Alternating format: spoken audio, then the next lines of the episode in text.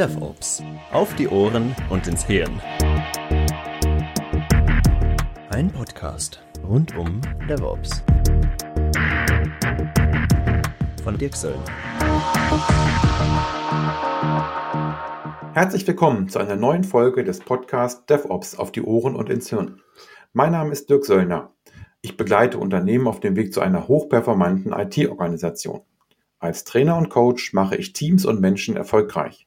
DevOps umfasst für mich kulturelle, organisatorische und technische Aspekte.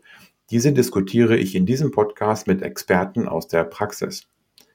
Ich freue mich heute auf das Thema DevOps und der agil-industrielle Komplex. Zu Gast habe ich André Klaassen. Der aufmerksame Zuhörer wird sich an die Folge DevOps in der Digitalisierung aus dem Februar 2019 erinnern, ist also noch gar nicht lange her. Dort war ich zu Gast in seinem Podcast und habe diese Folge auch bei mir veröffentlicht. Ähm, das heißt also, das war genau die Februarausgabe bei mir. André ist Experte für agiles Management und Verwaltungsdigitalisierung. Wir reden heute über eine Problematik, die mir in manchen Kundensituationen, auch bei Konferenzen oder auch bei Barcamps und häufig eben auch bei Twitter begegnet, nämlich der agil-industrielle Komplex. Was das genau bedeutet, werden wir im weiteren Verlauf des Podcasts ausführlich erläutern. Also, ich freue mich. Hallo André. Ich habe dich ja schon kurz vorgestellt. Was habe ich vergessen? Was möchtest du ergänzen? Ähm, also erstmal vielen Dank, Dirk, dass ich heute zu Gast bei dir sein darf. Ich freue mich sehr. Ähm, vielleicht kurz ergänzend, ich bin mittlerweile 53 Jahre alt, äh, Vater von zwei Kindern, gut, das ist das Private, und beschäftige mich eigentlich mit dem Thema IT schon seit frühester Jugend. Ähm, Schwerpunkte waren lange Zeit äh, Softwareentwicklung komplexer und großer Systeme in der Verwaltungswirtschaft. Und ich habe mein Portfolio in den letzten Jahren auch ergänzt in Richtung Coaching und Beratung für Digitalisierungsvorhaben in der Verwaltung. Ja, und ich freue mich heute bei dir zu sein ja, ich finde es interessant von deiner Vorstellung, dass du mit dem Privaten angefangen hast. Das ist immer so, wenn ich an meine Schulungen denke, so ein Punkt, wo ich mich dann immer wundere, wenn man dann Leute fragt, gerade in Inhouse-Schulungen, dass sie sich kurz vorstellen. Die kennen sich ja in der Regel eigentlich alle und trotzdem erzählen sie, aus welcher Abteilung sie kommen oder, oder, oder. Also häufig Dinge, die die meisten anderen wissen. Und ähm, ich habe auch schon mal überlegt, ob ich das ein bisschen auflockern kann. Also insofern ähm, fand ich es interessant, dass du jetzt quasi wirklich zuerst deine privaten Dinge vorgestellt hast und ein Vater von zwei Kindern, das ist ja auch, äh, ist ja auch eine Leistung an der Stelle. Allerdings. Gut. ähm, äh, vielen Dank dann mal für die Vorstellung und ich freue mich auch, dass du da bist, weil ich ähm, mich auch auf das Thema freue. Das war ja auch ein bisschen deine Idee mit, dieses Thema hier zu besprechen. Bevor wir da einsteigen, vielleicht noch der äh, eine Punkt. Die aufmerksamen Zuhörer werden das eben auch kennen. Wir sind ja im DevOps Podcast und da bitte ich meine Gäste ja immer um ihre persönliche Definition von DevOps. Also André, wie würdest du DevOps definieren? Also für mich ist DevOps ein, ähm, eine Idee, ein Vorgehensmodell, um Produkte anhand äh, wirklich von Ende zu Ende optimiert ähm, möglichst automatisiert zu erstellen. Das ist vielleicht jetzt noch ein bisschen akademisch, aber die Idee kommt oder, oder ich sehe, äh, sehe da stark auf das Lean Management. Wie kann ich also Verschwendung vermeiden und wie kann ich maximal Kundenbedürfnisse und Wertschöpfung in den Vordergrund meines Handelns stellen. Und äh, für mich ist bei DevOps sehr, sehr wichtig Autonomie und Kompetenz der, der handelnden Personen. Das heißt also, äh, dass die Kompetenzträger diesen Prozess lebendig mitgestalten und auch verantworten. So, das ist so ein bisschen meine Sicht okay. von DevOps. Ja. ja. Finde ich interessant. Da kommt ja äh, einiges mit rein, was ich auch sehe. Also Lean Management, Automation hast du gesagt, eben Kompetenz der Personen, Autonomie. Ähm, ein Wort habe ich gleich bei dir nicht gehört. Der betrifft das Thema Teams, Teambildung und Organisation. Aber wie gesagt, ist ja deine Definition und äh, du hast es ja nicht ausgeschlossen an der Stelle. Aber insofern, mir persönlich gefällt diese Definition, mir gefällt der Begriff sehr gut. Jetzt haben wir als Thema agil-industrieller Komplex. Mhm. Und ähm, ich denke mal, wir sollten einfach mal anfangen, dass du mal beschreibst, was du oder was man unter dem agil-industriellen Komplex verstehst. Ja, ähm, ich hole mal ein bisschen weiter aus. Also ich beobachte und nutze das Thema Agilität eigentlich schon relativ lange. Ähm, gestoßen bin ich auf das Thema im Jahr 2000, als ich ein großes IT-Projekt zu verantworten hatte, das äh, wirklich in jeder Beziehung außer Plan, außer Time and Budget war ähm, und das in irgendeiner Form gerettet werden musste. Und ich habe nach Lösungen geschaut, wie man vielleicht auch mit Arbeitsweisen oder veränderten Vorgehensweisen ähm, dieses Projekt auf Kurs bringen konnte und bin damals auf einen agilen Ansatz gestoßen, der nannte sich Extreme Programming, das gibt es auch heute noch und das beinhaltet ganz viele Praktiken aus Scrum, also zum Beispiel äh, kurze Zyklen, äh, äh, kurze Planungszyklen, äh, testgetriebene Entwicklung mit, ähm, ja, ich sag mal Techniken der IT. Und dieses Extreme Programming war für mich besonders toll, weil das, es gibt ein tolles Buch von Kent Beck, der auch der Erfinder der testgetriebenen Entwicklung ist, oder Erfinder ist vielleicht zu viel gesagt, aber einer der großen äh, Leute, die also dieses The Thema Unit-Testing in den Entwicklerbereich reingebracht haben. Kent Beck hat ein Buch dazu geschrieben und das begann mit einem Kapitel über Mut. Und dieser Begriff Mut, der steht für mich ähm, auch ein Stück für das Thema Agilität, Mut zu haben, die Dinge, die man als richtig erkennt, zu machen und auszuprobieren und den Mut zu haben, Dinge, die nicht funktionieren, dann auch zu ändern. Und dieses Thema äh, zieht sich ein Stück weit durch meine Erfahrungswelt, was das Thema Agilität angeht. Jetzt zu dem agil-industriellen Komplex. Ähm, Im Jahr 2000 sind verschiedene Ideen entwickelt worden, wie man anders IT-Projekte äh, äh, managen konnte. Und eine Idee war neben dem Extreme Programming auch die Idee von Scrum. Es gab auch noch andere Dinge wie Crystal Clear und äh, andere Vorgehensweise. Aber Scrum war in einer Form brillant, weil im Unterschied zu den anderen Methoden oder Ideen richtete sich Scrum wirklich an das Management und sagt, Ihr Manager, ihr braucht ein anderes Verständnis von Projekten oder Pro Produktentwicklung. Ihr braucht, ihr könnt eure Vorhaben ähm, in deutlich kürzerer Zeit mit deutlich weniger Personal entwickeln, wenn ihr diese Scrum-Methode, die wir euch äh, hier skizzieren, in euren Projekten einsetzt. Und damit ist Scrum geboren worden und die Ansprache ans Management, die war auch genau die richtige, um agile Prozesse sozusagen zu etablieren. Gleichzeitig zog damit aber auch das Thema Zertifizierung ein. Das heißt also, die verschiedenen Rollen im Scrum-Prozess ähm, werden zertifiziert, was ja erstmal gar nichts Schlechtes ist, weil man über die Zertifikate auch erkennt, dass man ein Grundverständnis von den Dingen hat. Aber nachdem halt Scrum sehr erfolgreich wurde, vor vier bis fünf Jahren begann also sozusagen dieses Thema abzuheben, haben sich aus meiner Sicht viele Beratungshäuser oder Schulungsanbieter wirklich auf das Thema gestürzt, kann man ja auch nicht verdenken. Und daraus ist etwas entstanden, dass ich und viele andere auch und auch, auch Menschen, die sozusagen damals die Grundlagen für agiles Arbeiten gelegt haben, den agil-industriellen Komplex nennen. Agil-industrieller Komplex heißt, dass also das Thema Agilität industriell äh, vermarktet wird. Das heißt also, es gibt große Produkte, äh, um äh, agile Methoden zu schulen, zu lehren und einzusetzen. Es gibt komplexe Frameworks. Äh, eins davon ist zum Beispiel Safe. Und äh, was dabei aus meiner Sicht ein Stück weit aus dem Fokus gerät, ist, dass Agilität ja angetreten ist, genau diese Frameworks und großen komplexen Prozesse und Methoden in Frage zu stellen. Die Grundidee von Agil war eigentlich, arbeitet in kleinen Schritten, lernt, was ihr äh, dort erfahren habt, achtet auf die Benutzerwünsche und, und, und, und auf die Werte, die er generiert, reflektiert und, und, äh, und äh, nutzt das Gelernte im nächsten Schritt. Stattdessen wird heute, das ist ein bisschen jetzt eine provokante Zuspitzung, sehr stark ausgebildet in, äh, wie funktioniert ein Sprint Planning, äh, was ist ein Daily und wie, äh, von, äh, wie, wie lange ist ein Daily oder bei Safe wird's ja noch, noch ganz bunter. Äh, äh, wie sehen die Rollen in komplexen, skalierten Safe-Prozessen, agilen Prozessen aus und wie spielen die in, in, ineinander. Und äh, was ich dann sehr, sehr spannend finde, also ich schaue jetzt auch mal auf das große Framework Safe. Wenn man sich dieses Framework anschaut, da gibt es ja eine riesen Übersichtsgrafik mit den ganzen Instrumenten, dann findet man den Kunden erstmal gar nicht. Ja, der Kunde steckt irgendwo rechts hinten als kleines Kästchen in der Ecke. Und das veranschaulicht aus meiner Sicht ideal, dass man also ganz stark auf die Innensicht schaut und das, was Agilität ausmacht, was liefere ich an Werten und wie sieht der, äh, wie sieht der Kunde die gelieferten Werte und wie sind meine, meine, meine Bemühungen, kundengerecht zu arbeiten, das geht so ein Stück weit verloren.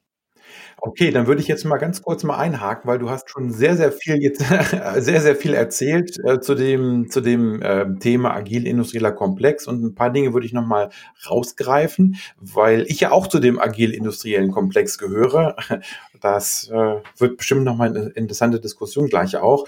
Aber vielleicht einmal noch mal kurz zurück, auch vielleicht auch um es ein bisschen zusammenzufassen, denn ähm, ich frage mich manchmal, warum sind die anderen agilen Frameworks nicht so erfolgreich oder verbreitet äh, wie Scrum. Das heißt, wenn ich dich richtig verstanden habe, sagst du, Extreme Programming hat natürlich viele Parallelen zu Scrum, ist klar, weil sie ja beide auch auf dem agilen Manifeste beruhen. Also da müssen ja Parallelen da sein. Du sagst aber, damit hat genau. man das genau. Management nicht angesprochen. Es war ja, rein eine Entwicklersicht. Okay, gut. Ähm, ich lerne ja in meinem Podcast auch immer etwas, dann habe ich jetzt mal etwas gelernt. Also Scrum ist unter anderem deswegen erfolgreich, weil es eben Manager mhm. oder das Management an sich anspricht. Okay, gut. Ich habe jetzt ähm, ja eben auf das agile Manifest abgehoben und das ist für mich eben ein, ein ganz wichtiger Punkt. Ähm, dann hast du von Safe etwas erzählt, da würde ich gleich auch nochmal drauf eingehen.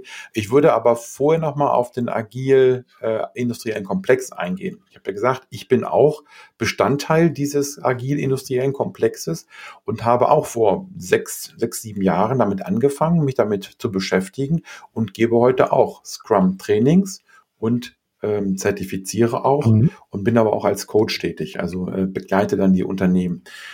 Ähm, das, was ich so interessant finde bei dem Thema Scrum, ist, dass ich als Trainer und als Coach quasi keinerlei Prüfungen machen muss oder nur überschaubare Prüfungen machen muss und mhm. vor allen Dingen kein Geld bezahlen muss dafür, dass ich Scrum-Trainings geben kann. Das heißt, das Einzige, was, was äh, geschützt ist, ist ja der Begriff The Scrum Guide. Der ist ja als Trademark geschützt. Alles andere ist ja frei verfügbar. Das heißt, das finde ich, ist A, wie ich finde, erstmal ein, ein Grund dafür, wahrscheinlich auch, dass Scrum so erfolgreich ist im Vergleich zu anderen ähm, vielleicht äh, Themen. Also es ist überschaubar im Einstieg Einstieg. Und wie gesagt, den Einstieg, den kann sich jeder selber geben, indem man sich den Scrum Guide runterlädt, ein, zwei Bücher kauft, ist also überschaubar, was, was die Kosten angeht. Also das finde ich eben einen, einen Riesenunterschied, dass man eben quasi ist der Einstieg finanziell gesehen als Trainer beispielsweise überschaubar ist. Richtig. Ähm, jetzt muss man bei Scrum sagen, das ist meine Einschätzung.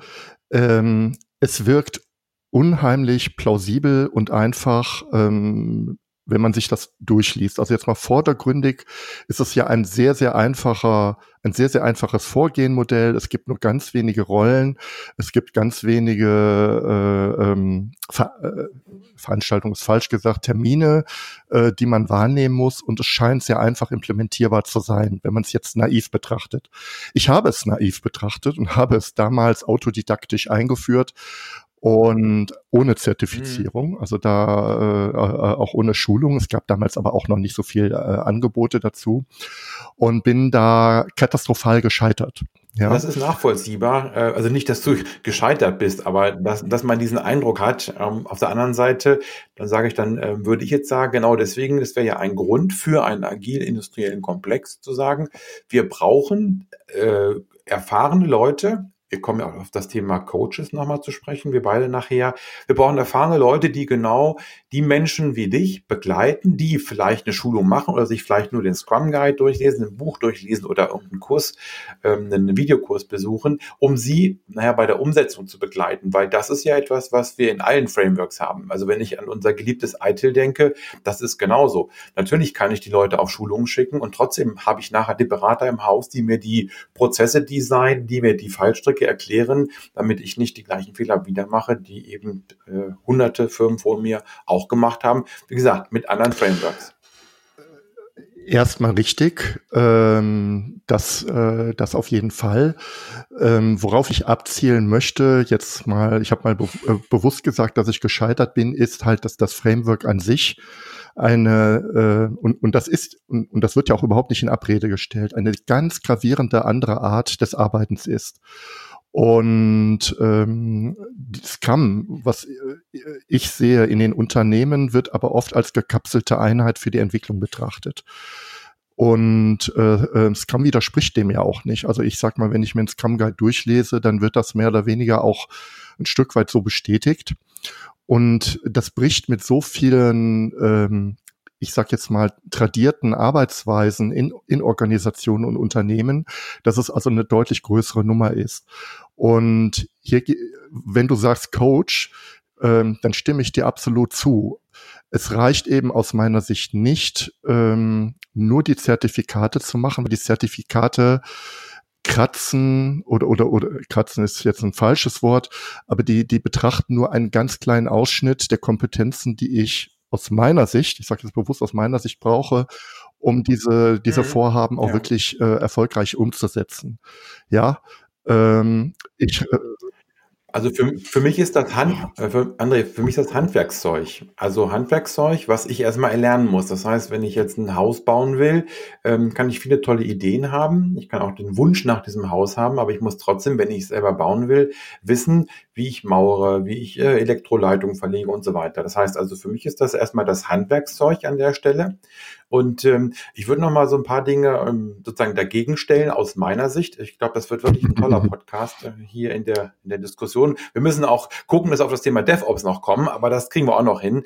Ähm, also äh, für mich ist ein wichtiger Punkt, ähm, den ich in meinen Schulungen auch immer rausarbeite, ist, Scrum ist 1995 oder 96 vorgestellt worden und erst 15 Jahre später gab es den Scrum Guide. Das heißt also, es gab eine sehr, sehr lange Zeit, wo es Scrum quasi gab, also wo Ken und Jeff das schon äh, dargestellt hatten und erläutert hatten, wo aber nirgendwo nachzulesen war, wie das jetzt genau geht. Und dann haben die beiden, und das haben sie jetzt vor äh, ein, zwei Jahren auch nochmal im, im Webinar nochmal klar gemacht, beide, wo sie dann die Schwierigkeit mhm. hatten, ja, was machen wir jetzt? Wir wollen eben genau nicht alles im Detail beschreiben, denn das hätte dir ja geholfen, wenn sie dir ähm, 2000 Seiten Eitel-Literatur quasi für Scrum an die Hand gegeben hätten und gesagt hätten, okay, du musst nicht 17 Seiten lesen, du musst 2000 Seiten lesen und und dann weißt du alles. Also das Ziel von den beiden war ja, ähm, einen Rahmen zu schaffen, einen festen Rahmen zu schaffen, damit nicht jeder irgendwas machen kann und sagen kann, ich mache Scrum, aber eben trotzdem genug Spielraum zu lassen. Und dieser Spielraum ist genau eben das Problem oder die Herausforderung, die ich eben dann sehe.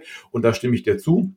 Da gibt es natürlich viele Leute, die daran ich sag mal, verdienen, wenn man es negativ sagt, positiv gesprochen, die dort äh, Unterstützung an, anbieten. Und da gibt's äh, natürlich keine Qualitätskontrolle. Also wenn sich jemand heute Coach nennt, egal ob agiler Coach oder wie auch immer, es gibt ja keine Prüfung und kein feststehendes ähm, Institut oder Zertifikat, was nachweist, hey, das ist ein guter Coach. Ähm, das Einzige ist, dass er vielleicht genau. gute Projekte mhm. gemacht hat. Ähm, also das war der eine Punkt, den ich da noch ergänzen wollte. Und der andere ist, dass, wie ich finde, Scrum manchmal auch ein bisschen überbewertet wird. Äh, Scrum sagt ganz klar, wir haben hier beschrieben, wie ein Team arbeiten kann an einem Produkt. Natürlich kann ich die Scrum-Ansätze oder agile Ansätze nutzen, um aufs, auf das Unternehmen zu übertragen, aber das ist nicht der ureigene Anspruch von Scrum. Natürlich muss ein Scrum Master auch die Organisation als Servant Leader weiterentwickeln, aber eben nochmal, Scrum hat aus meiner Sicht nicht den Anspruch, eine Organisation aufzubauen. Scrum hat den Anspruch, ein Team zu befähigen, genau das zu tun, was Scrum als Framework will, nämlich Produkte zu liefern, Werte zu generieren, mit dem Kunden zusammenzuarbeiten. Und genau das erfordert auch die Betrachtung des Umfeldes aus meiner Sicht, damit das erfolgreich ist. Das ist auch kein Widerspruch. Ähm, das sehe ich auch genauso wie du. Ich würde aber jetzt noch mal kurz zwei Punkte zurücksprechen. Du hast jetzt mehr springen. Du hast jetzt mehrfach gesagt, gesagt, ich bin ja auch Teil des agil-industriellen Komplexes. Ähm, der Begriff ist ja nicht scharf definiert. Mit agil-industriell meine ich, dass ganz große Beratungshäuser, die 2009 noch extreme gegenteilige Positionen zur agilen Entwicklung propagiert und veröffentlicht und mit Studien unterlegt haben, dann ab 2011 äh, ja, oder, oder 13, 14 jetzt äh, absolute Befürworter sind. Also das finde ich einerseits ein bisschen unglaubwürdig und schwierig. Und andererseits wird halt, äh, das ist meine Wahrnehmung, die Vermittlung von Methodenkenntnissen äh, in den Vordergrund gestellt. Ja, also wie, wie finden die Scrum-Zeremonien statt und, und, und wie funktioniert ein Planning etc. pp. Das reicht nicht mhm. aus meiner Sicht. Und bei Scrum ein Stück weit, Scrum kommt ja aus der IT-Entwicklungswelt. Also wenn wir bei Scrum, auch wenn Scrum natürlich einen Anspruch hat, auf alle Produkte äh, für alle Produkte zu gelten und das unterstütze ich, aber ursprünglich erfolgreich eingesetzt wurde es halt für Softwareentwicklungsprojekte. Ähm, dort brauche ich viel, viel mehr auch vom Management her als das, was ein Scrum Guide vorgibt. Das ist so meine Sicht. Wenn ich nur Scrum mache und blende alles andere aus, was ich für erfolgreiche Projekte brauche, dann besteht die Gefahr des Scheiterns. Weil ich nicht, nicht, nicht nur die Gefahr, dann wird, dann es, wird scheitern, scheitern. Ja? Also das, äh, und, da, da äh, stimme ich dir vollkommen zu. Und ich stelle fest, äh, es ist ja auch eine schwierige Rolle und, und, und die Rollen sind äh, sehr, sehr anspruchsvoll, die Scrum definiert. Insbesondere äh, die Product Owner Rolle, die, die Scrum Master Rolle, aber sogar die Teamrolle ist extrem anspruchsvoll. Sie, für, äh, sie erfordert sehr, sehr andere äh, Verhaltensweisen und Kompetenzen als klassische tradierte Arbeitsweisen, auch im, im Projektmanagement. Ähm, was ich sagen will, ist, äh, ich brauche halt weitere, oder da, da wiederhole ich mich jetzt, weitere Kompetenzen, die sind unabdingbar. Und ähm, ich erlebe, dass halt äh, Menschen aus diesen Ausbildungen kommen und äh, dann in IT-Projekte reingehen und ähm, dann ein, äh, eine Scrum Master Rolle übernehmen, was erstmal nicht schlecht ist und was sehr sehr viele Dinge abdeckt, aber was äh, wo aber auch eine gewisse Blindheit gegenüber Dingen äh, ist, die man eigentlich mit einem, ich sage jetzt mal auch mit einer klassischen IT-Hintergrund oder einem klassischen Projektmanagement-Hintergrund erkennen könnte. Ähm, ich möchte das jetzt nicht zu weit ausführen, aber ich habe ein Beispiel erlebt, also wo, wo so ein Agile Coach, der wirklich aus einem komplett fachlich anderen Hintergrund in ein Softwareprojekt reinkam, was wirklich sehr anspruchsvoll war. Und äh, äh, erste Maßnahme war, dass er das Team mit aller Macht davon wegbringen wollte, Code-Reviews zu machen, äh, weil das steht halt nicht im Scrum Guide. Und ähm, da sage ich, Achtung, Achtung, äh, man kann sich über Code Review streiten oder nicht, aber ganz wichtig ist halt, dass ich äh, das Team sozusagen befähige, eigene Arbeitsweisen zu, äh, zu entwickeln, die dem Team helfen. Und wenn das Team erkennt, das hilft uns, äh, äh dann darf ich nicht intervenieren. Und ich glaube, dass äh, die Gefahr besteht, äh, wenn ich diese ähm, IT-Kompetenz nicht habe, dass ich in meiner Unsicherheit sehr stark auf dieses Scrum-Methodenset zurückspringe und äh, dann sozusagen ein Stück weit auch ohnmächtig bin. Das ist jetzt die technisch-praktische Sicht. Die andere Sicht ist aber viel wichtiger. Ja. Äh, der Scrum Master ist ein Change-Agent. Das heißt also, das, was der Scrum Guide beschreibt und was auch erfolgreich funktionieren kann, erfordert starkes Arbeiten mit dem Management außerhalb des Scrum-Teams. Und diese Kompetenz halte ich noch für viel wichtiger. Äh, äh, äh, dass ich die tue. Und da sind wir vielleicht weniger bei einer Zertifizierung als auch beim Coaching. Die Zertifikate suggerieren aber ein Stück weit, dass ich äh, äh, erstmal genug Kompetenzen habe nach einem Zertifikat, um Scrum erfolgreich einzuführen. Und da sage ich nein. Ja, ich weiß weder, wie IT-Projekte mhm, okay. funktionieren, wenn ich nicht aus diesem Umfeld komme oder auch an, aus einer ganz anderen Fachdomäne, ist ja egal. Und zweitens ist, ich weiß nicht, wie ich einen Change durchführe. Und drittens ist, ich weiß nicht, wie ich mit einem äh, harten Senior-Management verfahre. Das äh, glaubt mir, Scrum wird jetzt alles gut, aber ich muss mich kein Stück ändern. Ja, okay. Also dann, da sind wir einer Meinung, da stimme ich dir zu. Das, äh, wo ich eine andere Sicht habe, ist, dass wenn ähm, ich mache Scrum-Schulungen in der Regel zweitägig, manchmal sind es auch drei Tage. Ähm, die meisten, die bei mir aus den Schulungen rausgehen, die nehmen mit, dass sie den einen, dass sie wissen, sie haben jetzt quasi einen Einstieg mhm. geschaffen. Ähm, das heißt, die, die, die, die ähm, quasi kriegen von mir das Handwerkszeug beigebracht, aber eben auch das Verständnis, so einfach mhm. ist es nicht. Und ähm, da habe ich vielleicht eine andere Meinung als du. Also das ist auch vielleicht nur die Außensicht, die du vom Management hast.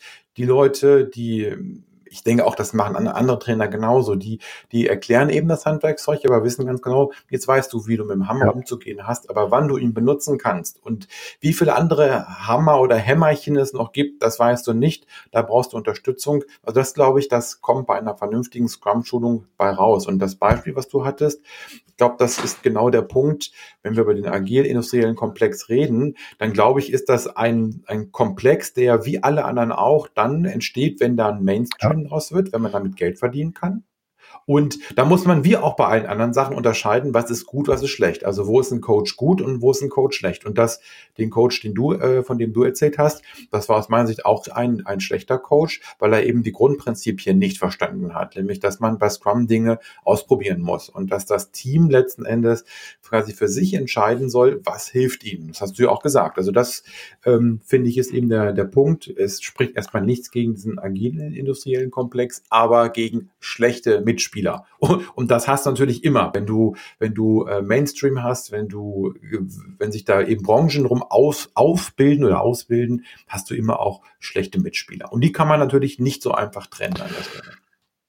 Oder finden, ne? Ja, also ähm, ich glaube, ich bin da auch jetzt nicht ganz klar positioniert. Ich finde, äh, also ich möchte mich jetzt nicht 100 Prozent gegen das Thema Zertifizierung aussprechen, weil ich finde es einerseits auch gut, ähm, was du sagst, dass du deinen Schülern mit auf den Weg gibst. Ihr wisst jetzt sozusagen, ihr kennt jetzt die Tools, aber ihr braucht noch Zeit, um die Tools richtig adäquat einzusetzen. Finde ich auch gut. Ähm, trotzdem sehe ich, wenn ich jetzt jetzt mal rein auf die Vermarktungsseite schaue, ja, wenn ich äh, schaue bei Accenture, wie dort das Thema agil äh, dargestellt wird, dann sind das immer Lösungsangebote. Ihr braucht agiles Management, hier ist die Lösung. Ihr wollt skalieren, mhm. agile, hier ist die Lösung. Ihr wollt irgendwas ja. machen, hier ist die ja. Lösung. Und genau das ist falsch, falsch, mhm. falsch, weil das widerspricht zutiefst der Natur Stimmt. von Agilität.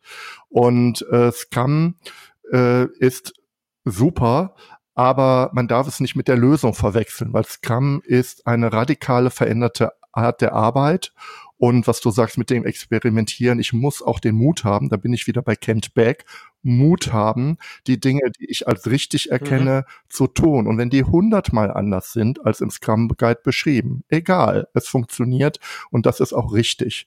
Und ähm, die Lösungsorientierung führt halt aus meiner Sicht vor allen Dingen dazu, dass man in eine Binnensicht abrutscht. Das heißt, man schaut bei Agilität nicht mehr, wir haben ja ursprünglich über DevOps gesprochen, jetzt kommt der Bogen vielleicht zu DevOps, nicht mehr, wie generiere ich Werte und wie akzeptiere ich aber auch das Leistungsvermögen meines jetzigen Systems und verhindere Überlastung und wie reagieren Kunden auf meine Leistung, sondern ich konzentriere mich bei Lösungen, Lösungen, Lösungen auf eine Binnensicht.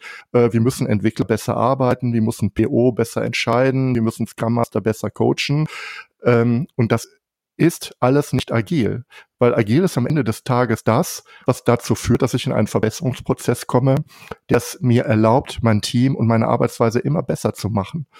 Und äh, da ist also meine große Kritik. Der industriell agile Komplex, gerade von großen Beratungshäusern, ich nehme dich da mal aus, Dirk, ähm, sondern wirklich dieses äh, Methoden und Lösungen verkaufen für Fragen, die jetzt scheinbar angestellt sind, führt dazu, mhm. dass ich den Menschen Lösungskompetenzen nehme, weil ich sage denen, ihr braucht gar nicht nachdenken, nehmt doch die Lösung. Ihr habt ein Problem mit eurer Produktion, nehmt doch skaliertes Agile und dann ist alles gut. Nein, nein, nein. Ne? Also jetzt werde ich ein bisschen emotional bewusst. Da stimme ich dir auch wiederum zu. Ja, nee, nein, das, das, da stimme ich dir zu, weil auch das sehe ich so. Denn du hast einen, also du hast ganz viele wichtige und richtige Dinge gesagt und ein Punkt, der kommt dann genau wieder auch in das Negative rein. Die negative Sicht ist, die Leute, die äh, Firmen wie Accenture und so weiter. Es gibt ja noch ganz viele andere. Also wir machen jetzt keine Schleichwerbung hier, ne? wir müssen noch andere Namen nennen. Also es gibt ja die ganzen äh, Beratungshäuser, die dann eben nicht nur die Lösung liefern, sondern die sie auch dann die Leute liefern, also die dann die Scrum Master liefern. Und da stimme ich dir eben äh, zu und habe das selber auch erlebt. Dann werden eben junge Absolventen, die haben vielleicht sogar Soziologie oder andere nicht wirtschaftsnahe Fächer studiert, Die werden im Crashkurs zum Scrum Master ausgebildet und dann als Scrum Master mhm. auch beim Kunden eingesetzt und fakturiert. Die schaffen es natürlich nicht, den gestandenen Entwicklern klar zu machen, warum die Entwickler jetzt anders arbeiten sollten. Das heißt, die haben gar keine Lebens- und Berufserfahrung. Mhm. Und das habe ich eben auch erlebt. Und das, denke ich, ist der Punkt, den du auch ansprichst. Es werden nicht nur die Lösungen verkauft, sondern eben die Leute. Und das Geschäftsmodell von diesen großen Beratungshäusern ist ja genau quasi konträr mhm. zu dem Ansatz eines Scrum Masters. Ich sehe einen Scrum Master oder auch einen agilen Coach, so wie ich arbeite, als jemand, ja. der sich eben überflüssig macht. Ja, sorry, ähm, dann würde ich jetzt als Manager oder Partner bei so einer Unternehmensberatung sagen, vergiss es, äh, du machst dich bitte schön nicht überflüssig, du machst dich sowas von äh, un unentschuldigt, nee, ähm, unüberflüssig, also äh, na, nicht ersetzbar, ja. damit ich dich schön weiter fakturieren kann. Also jetzt hauen wir beide äh, in die gleiche Kerbe, aber das ist, glaube ich, wirklich ein wichtiger Punkt. Ähm, wo einfach das, die Grundidee, die hinter Scrum steht, nämlich genau, dass der Scrum Master sich eben im Prinzip überflüssig macht, dass er andere stark macht, dass das mit dem Geschäftsmodell von manchen Firmen eben nicht übereinstimmt. Also dann, da sind wir auch wiederum, dann denke ich, einer Meinung. Ja, und ähm, es ist so ein bisschen ja. ambivalent. Also ich äh, tummel mich ja auch in dem Bereich der Verwaltungswirtschaft und auch da kommt äh, Agilität ähm, zum Tragen oder wird erkannt als Idee, um Produkte für die öffentliche Verwaltung zu herzustellen. Aber da erlebe ich so eine ähm, interessante Sicht, also jetzt aus meiner Branche, ja. Äh, ich nenne es mal eingebettetes Scrum, Embedded Scrum. Also man sieht irgendwie, agiles Arbeiten ist irgendwie wichtig und, und, und, und äh, muss auch gemacht werden, allein auch um attraktiv zu sein als Arbeitgeber. Aber es ist irgendwie auch gefährlich, also betten wir das ein. Das heißt also, wir nehmen mal eine vorgelagert, doch mal eine Spezifikationsphase vorweg und nachgelagert eine klassische Abnahmephase äh, hinten dran, ja. Und dieses Denken in, ich muss agil machen, aber ich muss es irgendwie bändigen, ähm, hat jetzt nichts mit dem agil-industriellen Komplex zu tun, aber hat ein Stück weit mit einer äh, klassischen Management-Sicht darauf zu tun. Äh, äh, äh, das erlebe ich sehr, sehr oft. Ja, äh, man muss ja nur die Frage stellen, äh, PO, hast du die äh, Kompetenz, dein Projekt zu stoppen? Ich würde mal sagen, 90 Prozent der POs sagen nee.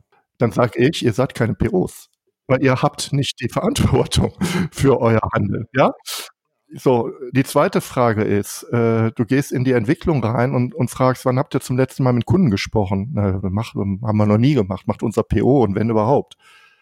Nein, ihr macht kein Scrum, ihr habt den Kunden, ihr kennt euren Kunden überhaupt mhm. nicht. Und das erlebe mhm. ich in ganz vielen Organisationen. Oder ja. DevOps, nur mal als, ne, wir haben ja ähm, äh, eben drüber gesprochen, was ist die Definition von DevOps. Ich erlebe oft folgende Definition von DevOps. DevOps ist ein Betriebler, der vernünftig mit einem Entwickler sprechen kann. Äh, macht überhaupt keinen Sinn, aber das erlebe ich oft. Das heißt, man fokussiert sich beim Betrieb schon ein Stück weit auf mhm. Automatisierung und Betrieb und äh, Tools aber von gemeinsamer Verantwortung, vom Kulturwandel, von, von Werteströmen, von kundenorientierten Denken nicht die Spur. Weil am Ende sollen die, die Jungs, die sich DevOps nennen, ja. immer noch Betrieb machen und sind weiter getrennt von den Entwicklern. Dann sage ich, Leute, ihr seid ja. keine DevOps, ja? Ihr seid ganz normale und auch vielleicht auch gute mhm. äh, IT-Betriebler, aber ihr seid nicht das, was hinter der Idee des DevOps nennt. Und ich nenne das ein Stück weit auch ich glaube, da werde ich einen Artikel zu schreiben, der agile Etikettenschwindel. Das heißt, diese ganzen agilen Rollen, PO, Scrum Master, DevOps, die findet man jetzt überall. Aber man kann mit ganz wenigen Fragen entlarven, dass diese Rollen gar nicht äh, ähm, gelebt werden. Und zwar in ihrer Ernsthaftigkeit, die damit verbunden ist. Und die Ernsthaftigkeit heißt Verantwortungsübernahme. Also da stimme ich dir auch zu. Bevor wir vielleicht gleich bei DevOps weitermachen, ähm, noch eine Pointe von mir. Ich war jetzt gerade vor zwei, drei Wochen bei einer großen deutschen Behörde und ähm, Scrum-Schulung gemacht. Da waren dann sogar auch mal Führungskräfte mit dabei, weil meistens schicken ja die Führungskräfte nur die Mitarbeiter. Finde, bei der Gelegenheit. Sagen, Super. Scrum. Ähm, also die ja, ja, also der war da, der hat sich auch damit auseinandergesetzt und der hat es auch verstanden und hat auch ganz klar gesagt, so wie ich hier Scrum verstanden mhm. habe, wird das bei uns nichts werden. Also war ja auch ehrlich. Ähm, worauf ich hinaus wollte, ist, dass die erkannt haben, äh, wir haben ja gar keinen Scrum Master. Mhm. Also die, die machen Scrum, sagen sie, mit ihren Dienstleistern, also mit den IT-Firmen, die liefern. Die haben keine eigenen IT-Entwickler, mhm. aber sie haben keine Scrum Master im Haus. Und puh, haben dann festgestellt, da fehlt ja was ganz Wichtiges an der Stelle. Aber dann lass uns mal hm. zu, zu DevOps rübergehen, wenn du da jetzt keine Ergänzung mehr hast. Du hast ja gesagt, DevOps hast du gesagt, ist die Idee vom Lean Management. Also Lean Management in abgeschlossenen Projekten zu arbeiten, in Wertströmen zu denken, produktorientiert zu sein. Ähm, wie sind denn da so deine, deine Sichten jetzt auch vielleicht in Bezug auf den agil-industriellen Komplex? Wird das Ganze noch ein bisschen komplizierter an der Stelle mit einem neuen Begriff, mit einem neuen ähm, ja, mit einem neuen Ansatz wie DevOps? Ich finde, DevOps ist auch ein Stück weit, äh, so habe ich das verstanden, Antwort auf den agil-industriellen Komplex. Der zeichnet sich ja aus meiner Sicht dadurch aus, dass man eben Inseln betrachtet, also Management, Entwicklung, Produktion und dort Lösungen verkauft. Scrum, Safe, Kanban oder was auch immer und sagt, macht das die Idee von DevOps, äh, ich beziehe mich jetzt auch auf das Buch äh, Das Phoenix-Projekt, äh, was ich hier sehr empfehlen kann, was du ja, glaube ich, auch schon mehrfach empfohlen hast, ist ja die Idee, dass wenn ich Produkte wirklich erfolgreich äh, denken will und äh, produzieren will, dann muss ich weiterdenken und ich muss den gesamten Wertestrom betrachten. Das heißt, ich kann nicht nur ein Stück weit ein Entwicklungsteam betrachten, was ja Scrum auch tut, muss man ja ehrlicherweise sagen, sondern ich muss ja die vor- und nachgelagerten Prozesse genauso im Blick halten. Und insofern macht DevOps für mich, für mich sage ich jetzt, das Denken ein wenig einfacher, weil am Ende des Tages geht es darum, mal die gesamte Prozesskette zu, zu sichten, zu erkennen und dann ähm, an der Prozesskette in, auch in Form einer neuen Organisation mit allen Beteiligten diese Prozesskette zu, äh, zu optimieren. Äh, das klassische deutsche Wort ist ja der kontinuierliche Verbesserungsprozess. Der trifft es aber nicht. Ähm, ich schaue auf das Lean Management. Da gibt es ja die Kultur der äh, ständigen Verbesserung. Also das Kaizen ist ja viel mehr als der kontinuierliche Verbesserungsprozess und das ist ja die bei allen Menschen im Prozess verankerte Überzeugung, ich kann immer, immer, immer, immer noch ein Stück besser werden oder es besser machen. Und ähm, DevOps löst mich auch in meiner Denkweise ein Stück weit von Tools, ja sogar auch von Tools wie Kanban oder Tools wie, wie Scrum. Ich sage jetzt mal bewusst Scrum als Tool, als Methodenset, sondern geht eine Stück weit eine Ebene höher und sagt, wenn ich mal alles von, von Anfang bis Ende betrachte, wo sind denn da unsere wirklichen Flaschenhälse? Und wenn ich jetzt äh, ich war letztens bei einem Unternehmen, äh, äh, wo ich das sehr, sehr gut beobachten konnte. Die hatten also wirklich agile Teams. Das ist alles wunderbar aber die haben nicht den gesamten Wertestrom betrachtet. Das heißt also, das Management davor und vor allem die Kunden danach ähm, führten sozusagen zu extremer Überlastung ähm, des Produktionsbereiches. Ja, also äh, wenn also ein Management sehr sehr viele Dinge annimmt und das System überlastet und wenn der Kunde sozusagen auch nicht in der Lage ist, du hast ja eben über die Ver Verwaltung gesprochen, äh, äh, an dem Wertestrom mitzupartizipieren, indem ich halt abnehme, dann nützt mir nicht die Optimierung einer Produktion oder Entwicklung mit Scrum, sondern muss ich an ganz anderen Stellen optimieren. Und da finde ich, macht das Lean Management und auch das DevOps die Sache einfacher, weil es nimmt für mich gedanklich ein Stück weit Druck aus der Produktion raus und schaut äh, äh, äh, und setzt ähm, die, Poten die Optimierungspotenziale an vielleicht ganz anderen Stellen an, die viel sinnvoller sind. Dafür brauche ich aber alle, an, äh, alle Beteiligten an Bord. Das habe, ja, ich sehr lang monologisiert. Du musst jetzt eingreifen. Naja, nee, nee, das, das ich nicht. nee, ich finde das sehr gut, weil also ich habe mir aufgeschrieben, ähm, DevOps als Antwort auf den agil-industriellen Komplex. So habe ich das mhm. noch gar nicht gesehen. Ähm, für mich ist das Schöne an DevOps, es ist ja. eben kein Framework. Äh, Scrum ist auch ein Framework, sagt es ja selber, 17 Seiten überschaubar beschrieben. Äh, DevOps ist für mich eben kein Framework, es ist ein Ansatz äh, und ich glaube auch, das äh, finde ich das Schöne, es gibt niemand in dem Umfeld, der diesen Begriff für sich irgendwie schützen will oder der daraus großartig Geld machen will, dass er da etwas entdeckt oder entwickelt hat. Dann ähm, schau mal auf die. Die, die, die, die, die ich kenne, aber ähm, vielleicht kenne ich die, die, die du kennst, auch nicht, weil ich sie nicht kennen möchte. Also für mich, für mich ist das äh, eine Community. Ja, okay. Na gut, also auch da haben wir ja einen äh, industriellen Komplex wahrscheinlich. Aber dahinter steckt für mich eben genau der Punkt, es ist eben dann noch mehr. Und wie du auch gesagt hast, das finde ich das Interessante, es geht nicht darum, äh, mit irgendeiner Methode zu arbeiten. Es kommt ja im mhm. Prinzip eine zweite dazu. Also ähm, ich, wenn ich, wenn ich jetzt quasi eine Empfehlung aussprechen würde, dann würde ich sogar sagen, als als Tool, wie du es eben genannt hast, für ein DevOps-Team kommt für mich vielleicht sogar eher Kanban in Frage als Scrum. Ähm, auch da lehne ich mich jetzt ja weit aus dem Fenster. Ähm, aber auch das wäre für mich eben genau ein Punkt, dass ich mit der Diskussion, wir wollen jetzt den Betrieb mit in die Verantwortung nehmen. Wir wollen den, den Wertstrom umfassender betrachten. Wenn ich das tue, ähm, dann muss ich auch vielleicht über mhm. die Arbeitsweise nachdenken. Mhm. Und über Limitierung, ja, ja und äh, äh, Limitierung in Kompetenzen, Wichten, äh, äh, Menschen, Maschinen, Tools. Vielleicht noch mal bei DevOps, was ich so oft sehe, ist ähm, äh, DevOps hat ja ganz viele äh, Facetten und eine Facette ist natürlich auch DevOps in Form einer Kompetenz technisch äh, äh, das Toolset für Automatisieren, jetzt gerade mal in der IT und Entwicklung. Das heißt also, ich kenne mich aus mit, mit, äh, äh, mit, mit Docker, mit Continuous Integration und äh, Delivery. Ähm, all das ist total wichtig. Aber äh, DevOps braucht genau diesen kulturellen Blick und den du jetzt auch gerade aufspannst.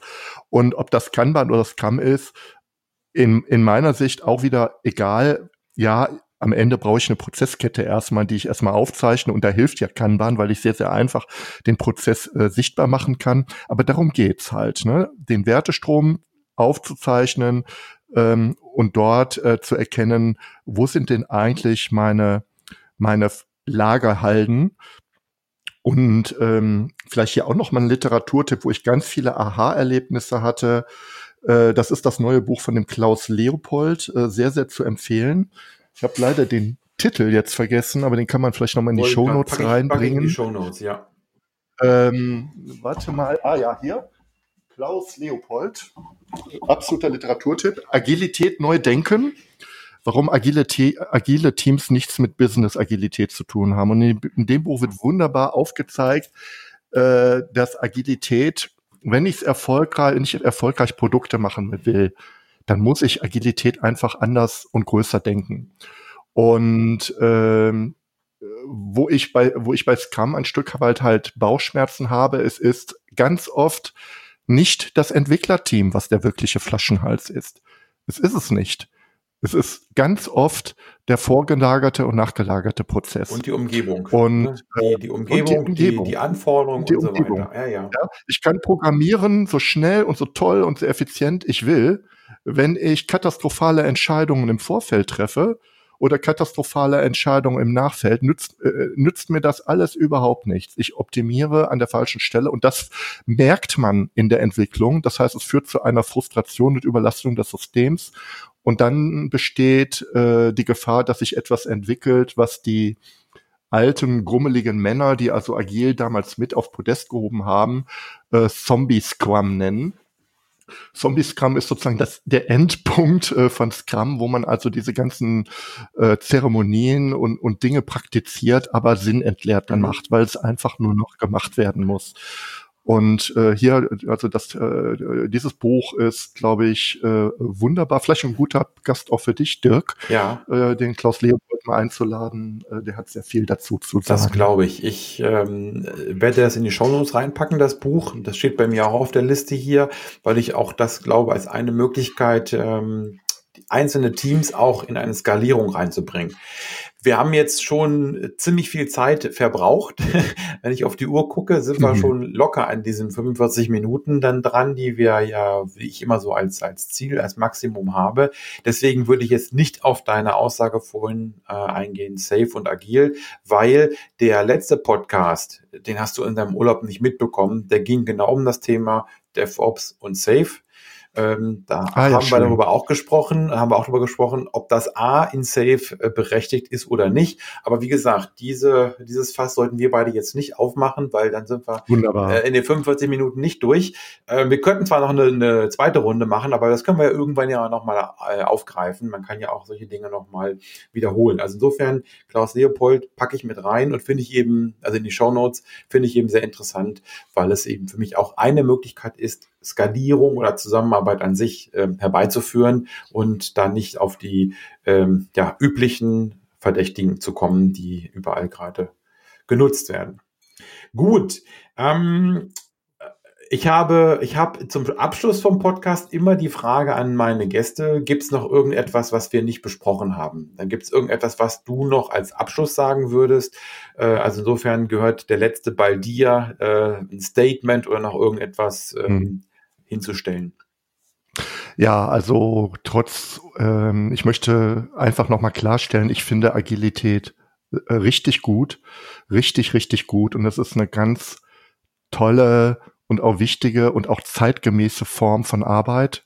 Passt für mich wunderbar auch in den Kontext neue Arbeit. Das ist genau das, was wir brauchen überall im Bereich, wo ich Wissensarbeit mache. Also ich finde das erstmal sehr, sehr gut. Noch besser finde ich die Ideen hinter Agilität, kritisches Denken, aus Erfahrungen lernen, kleinschrittig zu arbeiten, reflektieren.